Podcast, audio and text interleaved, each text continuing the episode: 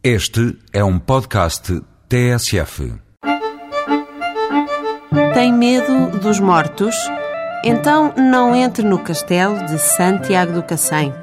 Pode fazer a volta de ronda do lado fora das muralhas que não se assusta.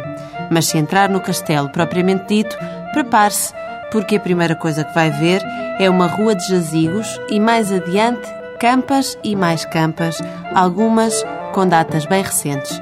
Em Santiago do Cacém é mesmo assim. O cemitério está no interior do castelo desde o final do século XIX e, ao que parece, não se vai mudar tão cedo. O privilégio é dos espíritos que têm, de dia e de noite, uma visão quase, quase do outro mundo. É que do castelo de Santiago do Cacém vê-se a costa alentejana desde Troia até Sines.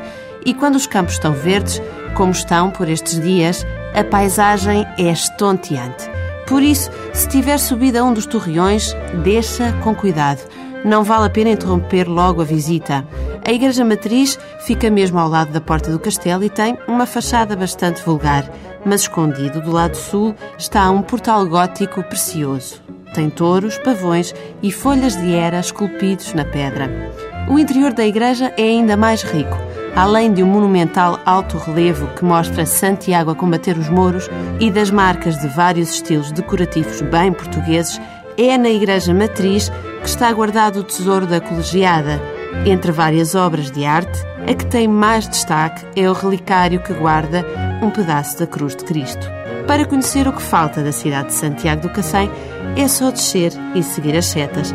A cada esquina há uma indicação para um palácio, um pelourinho, um chafariz, um bairro operário ou uma sala de exposições. A vida em Santiago faz-se da história dos mortos, mas também da dos vivos.